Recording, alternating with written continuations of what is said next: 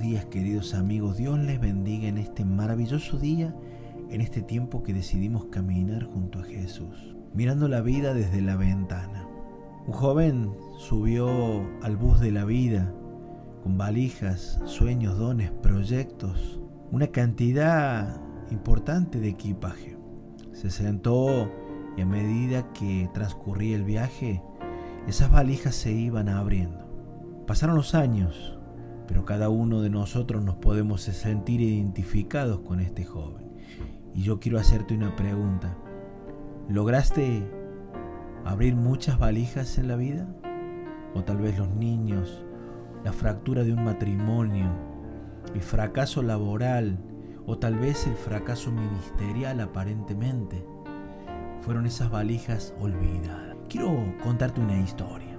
La Odisea es un poema épico griego que escribió el poeta griego Homero, poema épico mitológico, cuenta la historia de aquellos hombres que regresaban de la guerra de Troya.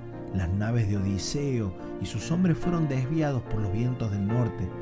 Durante nueve días llegaron hasta un lugar, una tierra extraña, la tierra de los lotófagos. Se llamaba así porque los lotófagos comían una planta, una flor, la melumbo nucífera, esta es llamada sencillamente la flor del loto.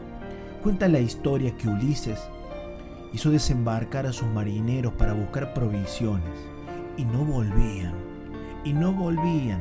Los lotófagos eran hombres muy amigables. Cuando estos marineros llegaron y descendieron de las naves, les recibieron y comenzaron a darles de comer de esta flor. Esta flor tenía propiedades extrañas, raras, era muy deliciosa como la miel, pero producía efectos secundarios a los que los consumían. Dice que aquellos que comían la flor de loto olvidaban el pasado cercano al remoto, tampoco no recordaban los proyectos para el futuro.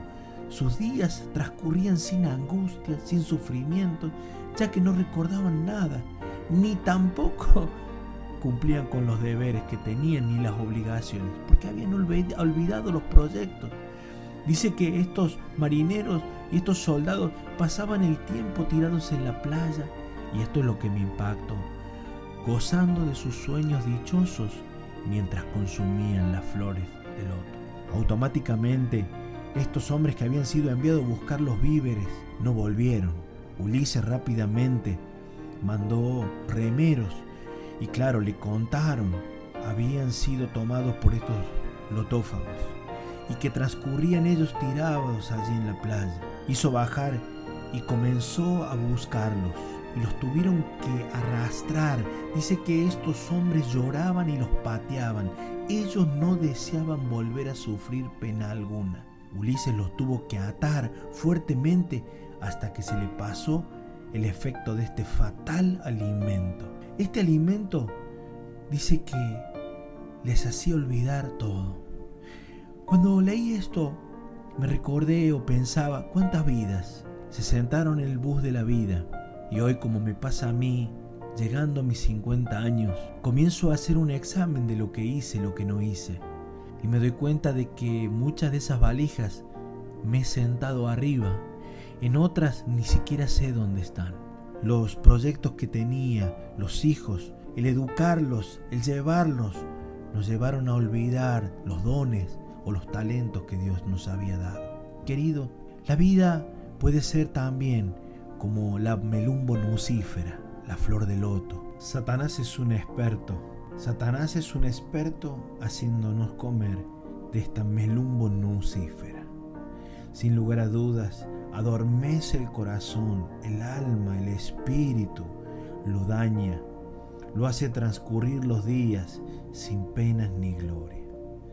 Es un especialista, es el rey del entretenimiento. Satanás es muy astuto entreteniéndonos. ¿No te pasó alguna vez que sentado en un bus, en un tren o en un auto, mientras ibas de viaje, pasaron horas y cuando reaccionaste te preguntaste cuándo pasamos por aquel lugar.